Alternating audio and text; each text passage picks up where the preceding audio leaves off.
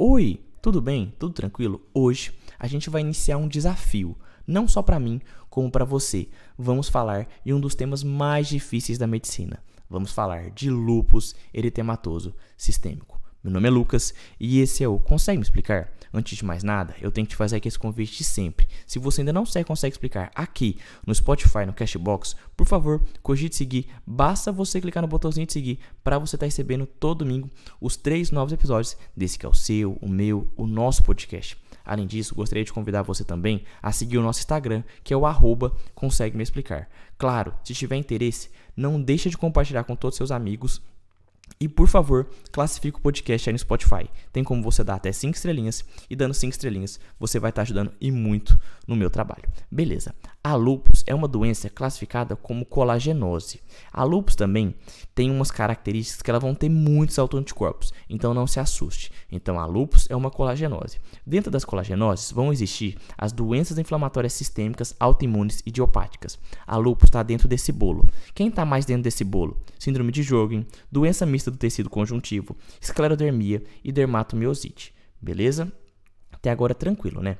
Epidemiologicamente, a gente tem que pensar que o paciente de lúpus é um paciente do sexo feminino, jovem, em idade fértil e negra. Mas Lucas, só acomete essa população? Não, não acomete só essa população, mas tipicamente a gente tem que pensar nessa mulher jovem, em idade fértil e negra. No lúpus, tudo é alvo. No lúpus, tudo pode ser atingido. Pode ser atingido pele? Pode. Então pode ter dermatite? Claro. Pode atingir a articulação? Pode. Pode ter artrite? Claro. Pode atingir o sangue? Pode. Pode ter problemas relacionados ao sangue? Com certeza. Então na lupus, tudo pode ser atingido. Por isso que é uma doença tão difícil de ser estudada. O paciente com lúpus tem algumas correlações, como por exemplo, deficiência de complemento, alguns marcadores como HLA-DR2 e HLA-DR3. A relação com o estrogênio está diretamente relacionado com o lúpus, o contato com alguns vírus, a luz ultravioleta, afinal a radiação da luz deflagra uma resposta inflamatória. Todos esses fatores promovem a produção de autoanticorpos. Então, a lúpus é uma doença multissistêmica crônica que afeta mais comumente mulheres durante seus anos reprodutivos, mulheres jovens e idades reprodutivas. Ela se caracteriza pela presença de autoanticorpos, pela presença de anticorpos antinucleares, em especial o fator antinuclear, o FAN. Além de sintomas constitucionais, frequentemente ela envolve a pele e as articulações. Durante o curso da doença, pode ocorrer manifestações neurológicas, manifestações renais como nefrites, serosites, citopenias, ou seja, manifestações hematológicas. E a gente tem que pensar também que o diagnóstico precoce e a, coordena e a coordenação adequada do cuidado vai diminuir a prevalência de uma doença fatal. Epidemiologicamente, então falando, o lúpus ele pode ocorrer em qualquer faixa etária, incluindo crianças e gestantes, mas como você já sabe, ele é mais frequente em mulher jovem, especialmente entre 15 e 45 anos. Nesta faixa etária, a razão de mulheres acometidas em, com relação a homens se situa entre 6 para 1 e 9 para 1. Pessoa da raça negra tem quatro vezes mais chance de desenvolver a doença quando comparados à pessoa branca. Então, o perfil que a gente tem que tratar na nossa cabeça é o seguinte: poxa, eu estou falando de lupus que que lupus é? Lupus é uma doença inflamatória crônica de origem autoimune. É o corpo, é o corpo atacando órgãos e tecidos. É o seu próprio corpo atacando a si mesmo. Como que vai ser? A gente tem que pensar nossa paciente. Temos que pensar que caracteriza, caracteriza essa paciente nossa, ela é característica sendo uma mulher negra, em idade fértil, jovem. Esse é o perfil especial do paciente que tem lupus mulher jovem, negra, em idade fértil. Beleza? Até aí, sossegado, né? Na etiologia, há exemplos de outras doenças autoimunes. A etiologia de lúpus ela é um tanto quanto desconhecida. No entanto, a teoria mais aceita vai envolver a exposição de pessoas geneticamente suscetíveis a agentes ambientais como vírus e drogas. A preponderância feminina forte também sugere um papel sobre os, dos fatores hormonais sobre o lúpus, como é o caso do estrogênio.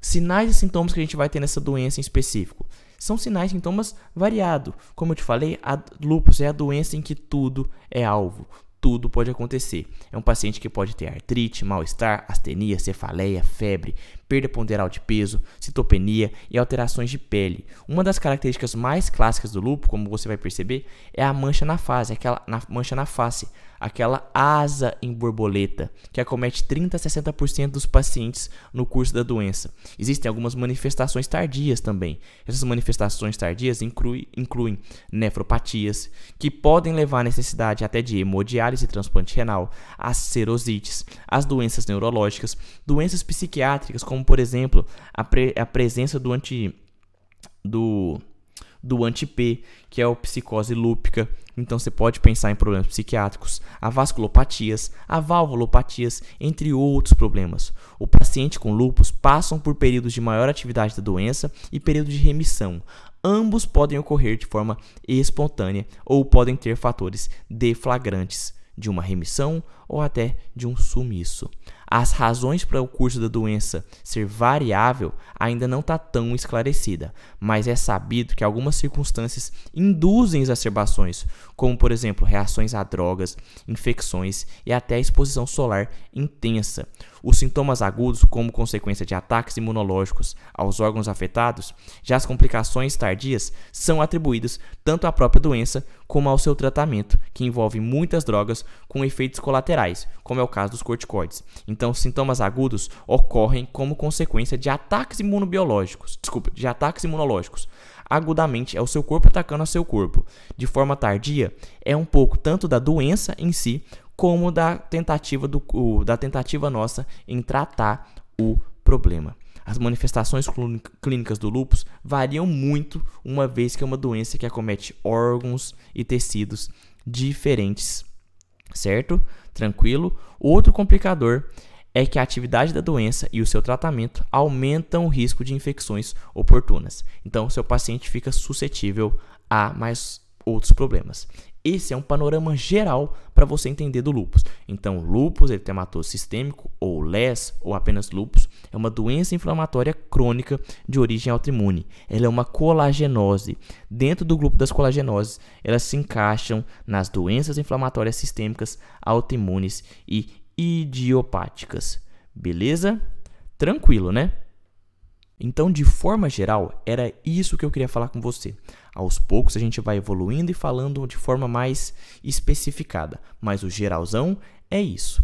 Então, se você gostou desse episódio, reforça, não esquece de seguir a gente aí no Spotify. Todo domingo saem três novos episódios desse que é o seu, o meu, o nosso podcast. Além disso, você está convidado a seguir a gente no Instagram, que é o arroba consegue me explicar. E claro, se tiver interesse, não deixe de, com, de compartilhar com seus amigos e também de classificar o podcast aí no Spotify. Tem como você dar até cinco estrelinhas e isso você vai estar tá me ajudando e muito na manutenção do meu trabalho. Eu espero que você esteja bem, se cuide, um beijo no seu coração, valeu, falou e fui!